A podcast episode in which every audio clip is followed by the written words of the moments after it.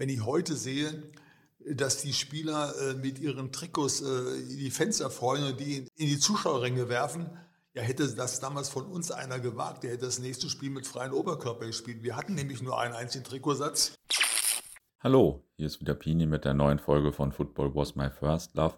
Chronologisch total falsch, aber ich muss trotzdem jetzt auch nochmal Teil 3 von Horst Wolter bringen. Und das ist eigentlich das erste. Da geht es nämlich um äh, die Einführung der Bundesliga und dem BTSV im ersten Bundesliga-Jahr 1963, 64.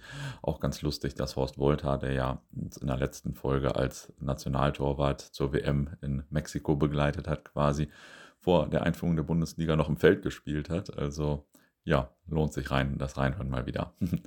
Viele Grüße und viel Spaß beim Hören. Ja, 1962 wurde beschlossen, dass 1963 wiederum die Bundesliga eingeführt wird.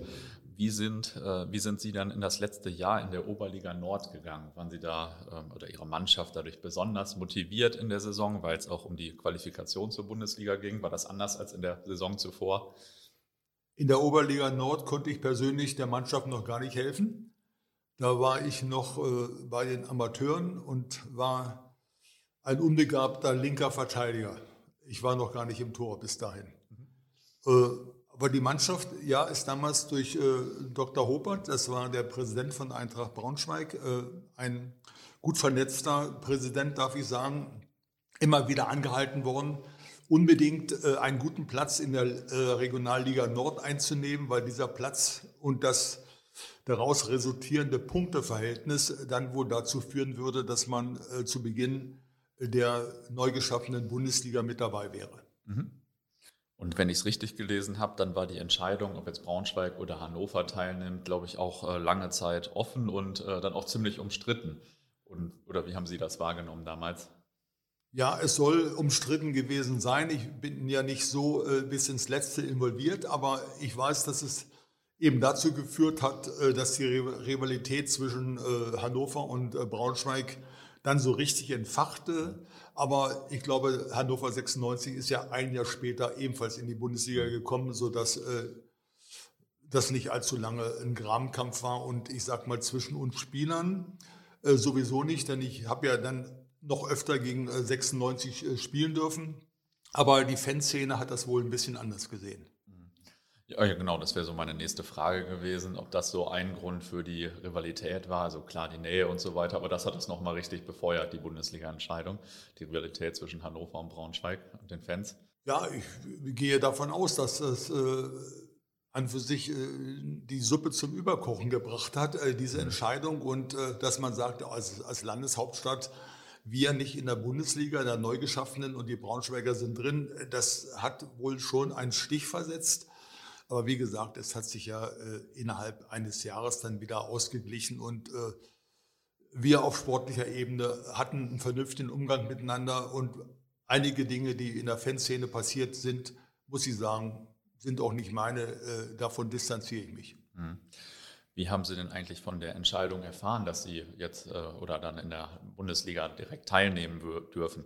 Ich weiß nicht, waren Sie in der Kabine und brach der Jubel aus oder war das eher so ein bürokratischer Akt? Nein, das, das war ein bürokratischer Akt, weil Margot Martini, damals Geschäftsführerin und äh, der gesamte Vorstand äh, waren wohl ich weiß nicht letztlich, wo die Entscheidung genau gefallen ist, äh, wo, wo, dieses, äh, wo diese Tagung war, wo das entschieden worden ist. Jedenfalls ist das wie ein Lauffeuer dann äh, natürlich äh, zu uns durchgedrungen und äh, wir hatten immer eine Hand am Puls, darf ich mal sagen, um zu wissen, was passiert dann nun wirklich. Und das war natürlich ein großer Jubel hier in Braunschweig. Hm, das glaube ich. Jetzt erwähnen Sie, dass es da eine Geschäftsführerin gab. Das war zu der Zeit aber wahrscheinlich auch selten, oder? Dass da eine Frau Geschäftsführerin war? Ja, sehen Sie, wir hatten schon damals eine super Frauenquote. Also das passte. Ja, mhm. Margot Martini war, ja, das war so ein Aushängeschild, die verkörperte den Verein äh, schon viele Jahre auch davor und äh, man hat ihr diesen Platz nicht weggenommen. Also das war, äh, war schon schön, dass sie dabei war und äh, die lebte eben auch Eintracht Braunschweig, kann ich nicht anders sagen. Mhm.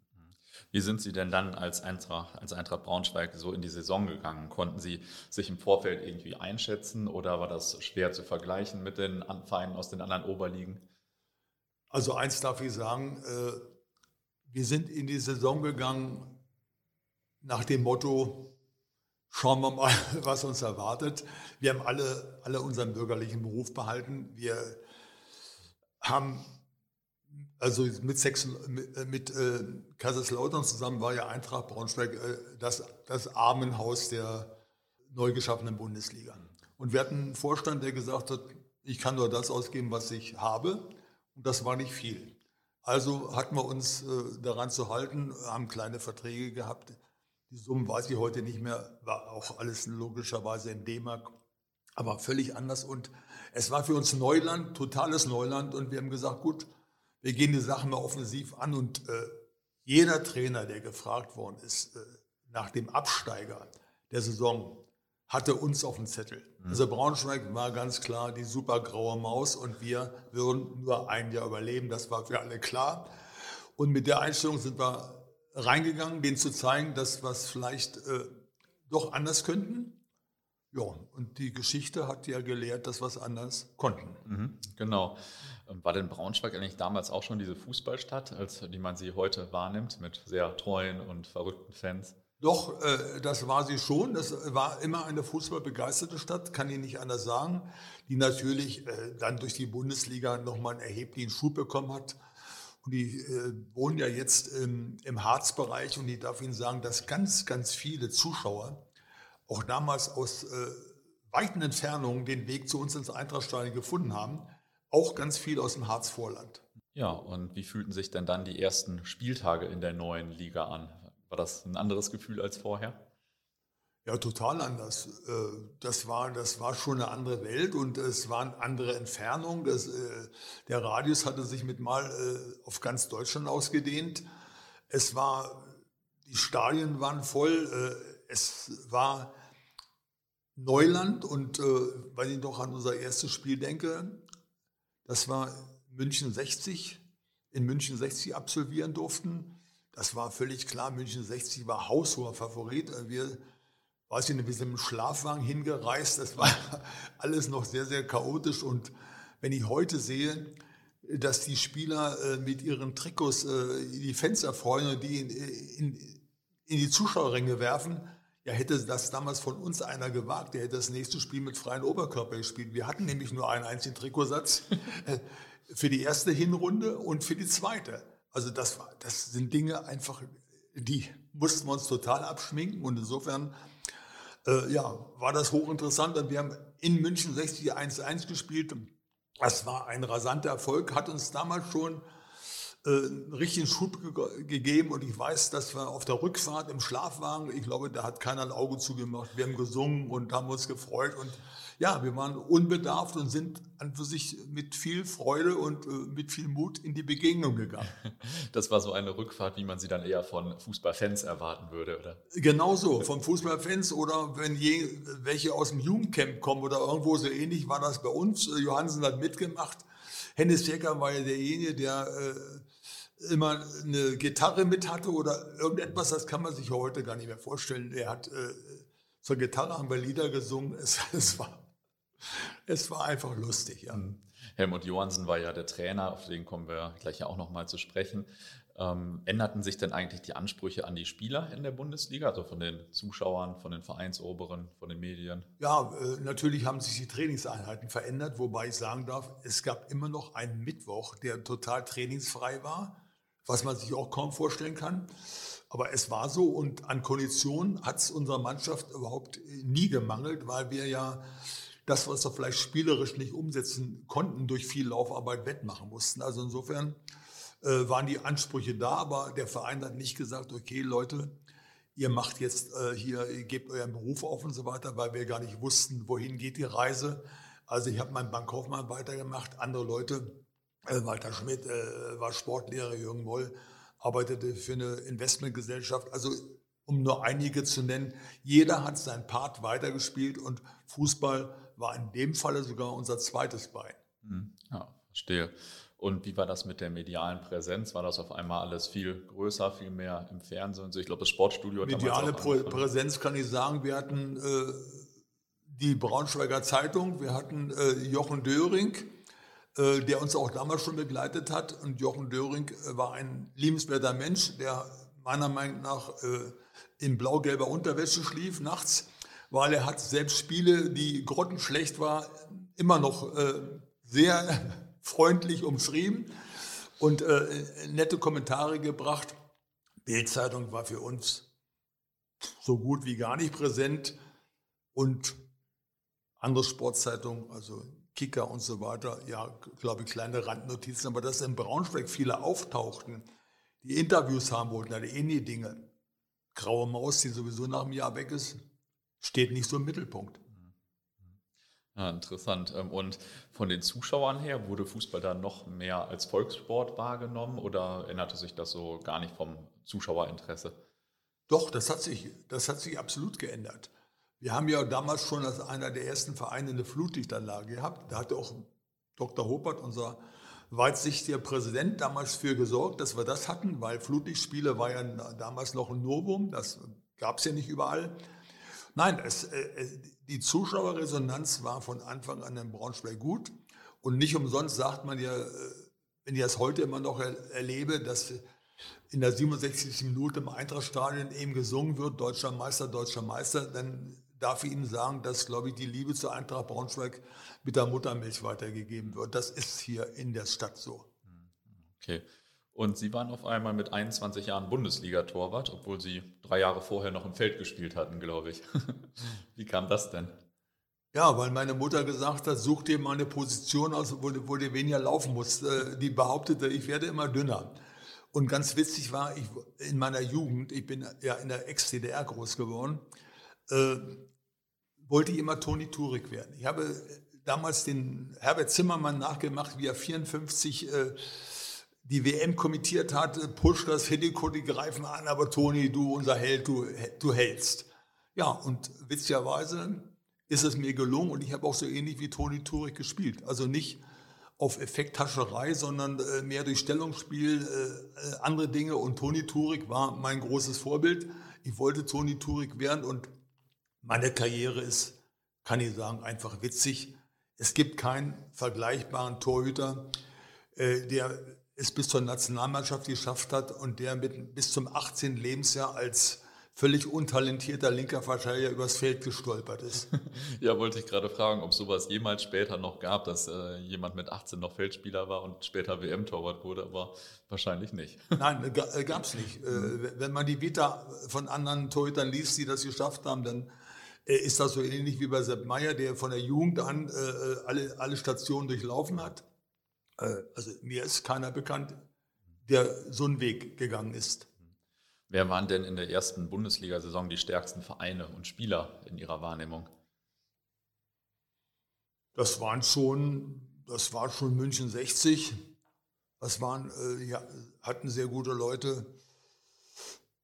Kölner hatten gute Leute, wobei witzigerweise die Kölner nicht so mochte. Können Sie jetzt ruhig hören, ist ja nicht mehr so schlimm. Und äh, ja, ich habe sie, ich hab sie nicht, mehr, nicht mehr alle äh, auf dem Schirm, aber ich glaube ja auch der, unser berühmter HSV war dabei. Mhm. Und einer, den ich ja wirklich vergöttere, ist Uwe Seeler, mhm. weil ich sage, als Mensch und als Sportsmann wunderbar. Mhm. Charlie Dörfel mit seinen Flanken, auch gut, das hat ja alles gepasst. Also die würde ich schon herausheben. Gab es denn auch große Unterschiede im Management der Vereine? Also waren einige viel professioneller geführt als andere oder war das in etwa ähnlich? Ja, ich kann ja nicht in die äh, Herzen der anderen Vereine gucken und das ist jetzt auch zu lange her, aber ich sage mal, äh, in Köln haben sie eine für sich in Trikots gespielt von Deor, äh, Seidenglanz, ja. Also äh, Köln war schon äh, sehr weit voraus, auch glaube ich, der Präsident war damals Krämer.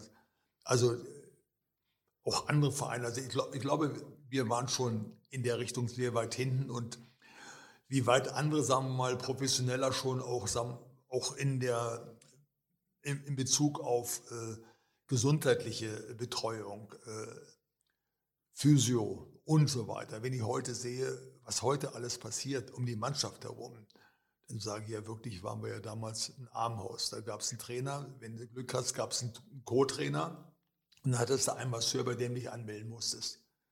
Also ich glaube, da hat sich erhebliches verändert. Mit welchen Spielsystemen haben die Mannschaften damals eigentlich gespielt? Ja, das ist nicht so, äh, nicht so wie heute. Äh, ein Sechser und noch ein. Und äh, Damals war, wenn ich an uns denke, Achim Bese, Libero, man hatte damals den Libero. Ja, man hatte den rechten Verteidiger, den linken Verteidiger, man hatte den Vorstopper. Äh, das waren alles fest zugeordnete Dinge. Und ich kenne noch den Satz äh, von einem Trainer, der gesagt hat, wenn Ente Lippens von Rot-Weiß Essen aufs Klo gehst, dann gehst du mit und wenn er wieder über die Außenlinie ins Spielfeld kommt, dann deckst du ihn weiter. Also heute haben wir Raumdeckung. Äh, ein ganz völlig anderes System. Ja, aber auch ein Franz Beckenbauer hat ja den Libero an für sich zu einem königlichen Bestandteil der Mannschaft gemacht, weil er schalten und walten kon konnte, wie er wollte und mit seinem wunderbaren Außenrissbeste, wie er in aller Ruhe spielen konnte, das Spiel geöffnet hat und Dinge veranstaltet hat, die man heute, wo gepresst wird, wo es auch viel schneller geworden ist, einfach so nicht mehr könnte. Und hätten Sie damals schon damit gerechnet oder haben Sie damals damit gerechnet, dass die Bundesliga über die Jahrzehnte so erfolgreich und so groß wird, wie sie es mittlerweile ist? Nein, das habe ich äh, bei weitem nicht geglaubt, äh, dass das so, so, ein Magnet wird. Und äh, man muss sich auch mal äh, vorstellen, dass auch gerade, sagen wir mal, im Ruhrpott äh, Schalke und, äh, und Borussia Dortmund, wenn ich mal diese beiden Vereine nehme, wo ja auch vielleicht doch manche Menschen mal äh, den Euro umdrehen müssen. Äh, aber das eben für so ein Fußballspiel und wir wissen ja, dass es dann nicht da bei der Eintrittskarte bleibt, ein Bierchen und eine Bratwurst und äh, dann ist also sehr schnell mal Geld weg und die Stadien sind ausverkauft. Also ich hätte es nicht geglaubt, dass so ein Run möglich ist. Das glaube ich. Ich frage meine Gäste immer nach einer interessanten oder amüsanten Anekdote auch, auch wenn da ja schon ein paar bei waren. Fällt Ihnen denn auch eine noch ein, vielleicht, äh, die mit der ersten Bundesliga-Saison zu tun hat direkt? Ja, das mit der ersten Bundesliga-Saison weniger, muss ich sagen, weil in der ersten Bundesliga-Saison durfte ich ein einziges Spiel machen. Das war das letzte gegen Nürnberg.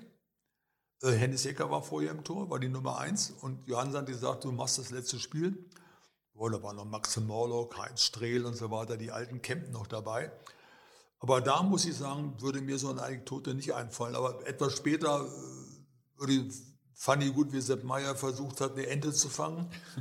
Wie Radi seinen, äh, seinen linken Verteidiger geohrfeicht hat, weil er nicht eng genug gedeckt hat. Also da gibt es ein paar, schon ein paar lustige Begebenheiten, mit Sicherheit, ja.